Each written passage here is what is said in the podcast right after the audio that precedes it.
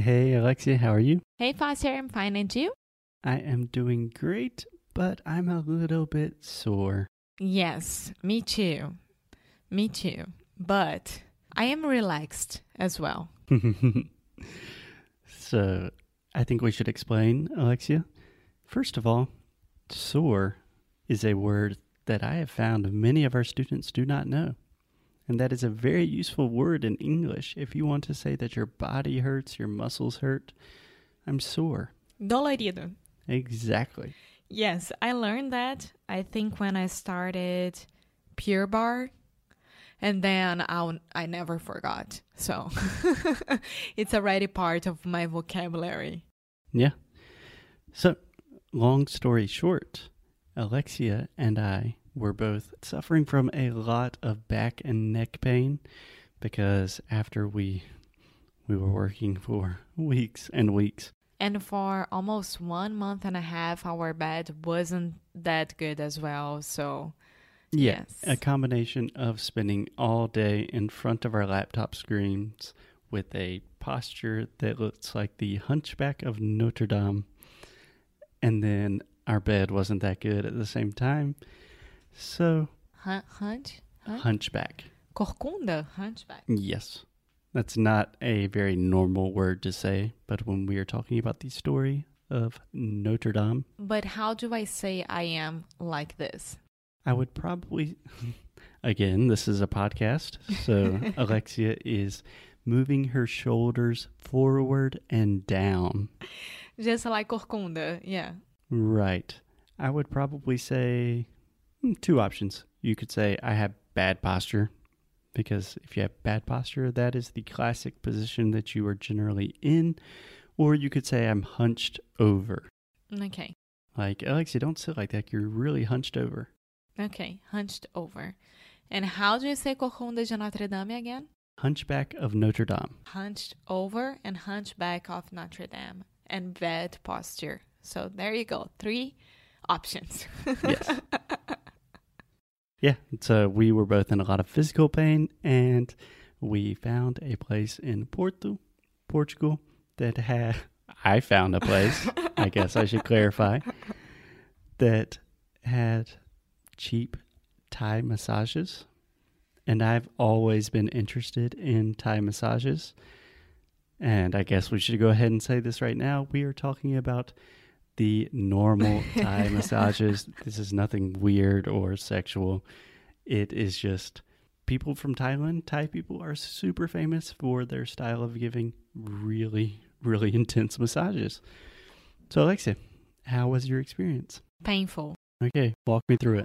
I, I want to make this clear, but because everyone says oh, I'm gonna get a massage. It's gonna be so relaxing and it's going to be so good. And it never is for me. Never, ever is. Just once when I did, did?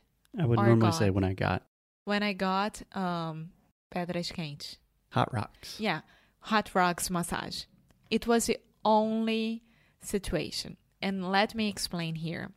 Because of my mom's condition, she always had masseuse. Yeah, you could say a masseuse. A masseuse. Or she got a lot of massages. Coming over our house to help her with body pain. Mm-hmm. Can and I correct you really quick? Coming over to our house. What did I say? Just coming over our house. Okay, to our house. And it was always shiatsu, which I love. I love. I've always did, não, got shiatsu. It's really hard. Eu sempre fiz. Yeah, are you saying that you received yeah. a lot of massages? I would just say I got a lot of shiatsu massages in the past. Yeah, that's it. Uh, Do you want to repeat that, please? I got a lot of shiatsu massage in the past. Massages. Massages in the past.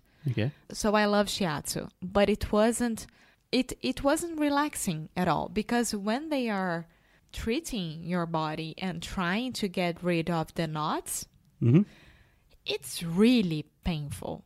But I knew how shiatsu works. I had no idea how Thai massage works. And then the massage started. And I was like, what the hell is going on here? Okay, so two things, Alexia. First, as I always say, no pain, no gain. So I think for most people, there are always moments during a massage that are relatively painful. But the idea of really like deep tissue massage, where people are really pressing and applying a lot of pressure to your muscles, that kind of hurts at first, but it releases a lot of that tension.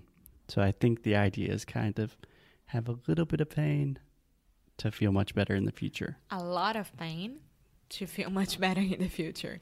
Yes. And then we got this Thai massage.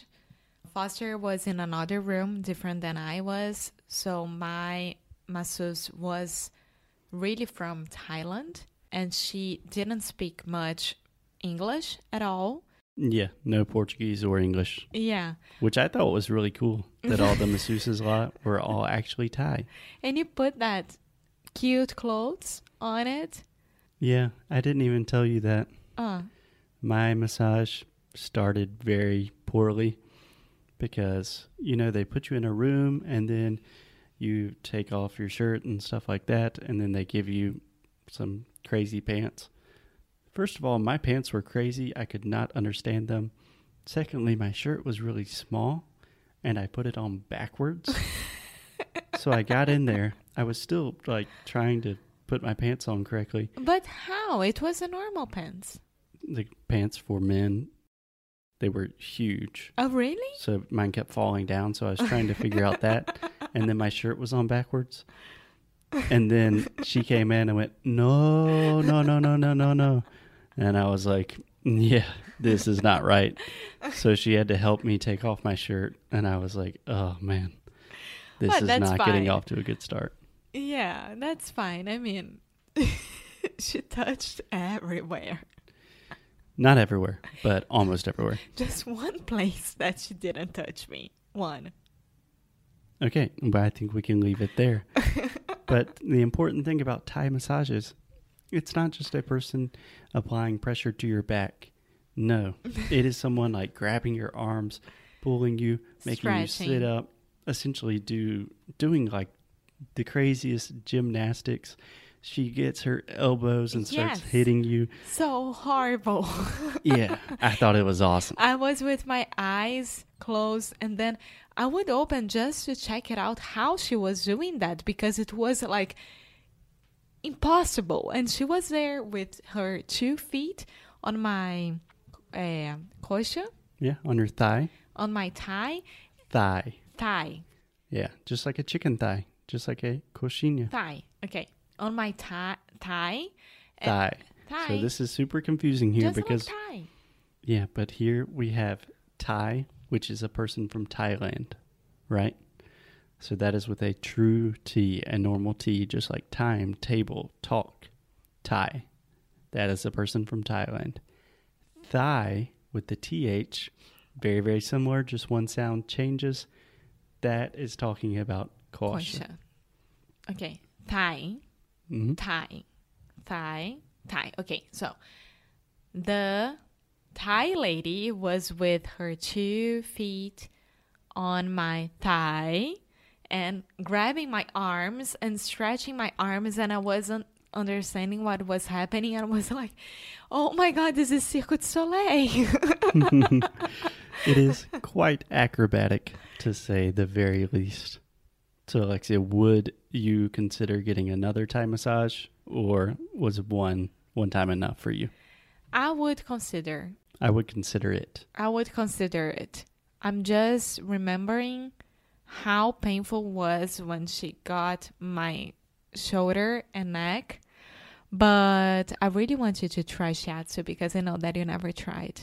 Yeah, I just feel like most of the other massage places are probably going to be a little bit more expensive.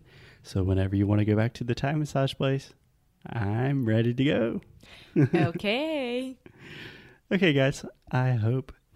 I don't know what I hope from this episode, but I hope you learned some English, had some good laughs, and learned some things about Thai. And I know what I hope for them to self care because getting a massage sometimes is really, really important for your body to understand how painful everything is. I agree. I think this is a perfect thing that we can talk about in the next episode. Okay. Okay. We will see you guys tomorrow. Bye.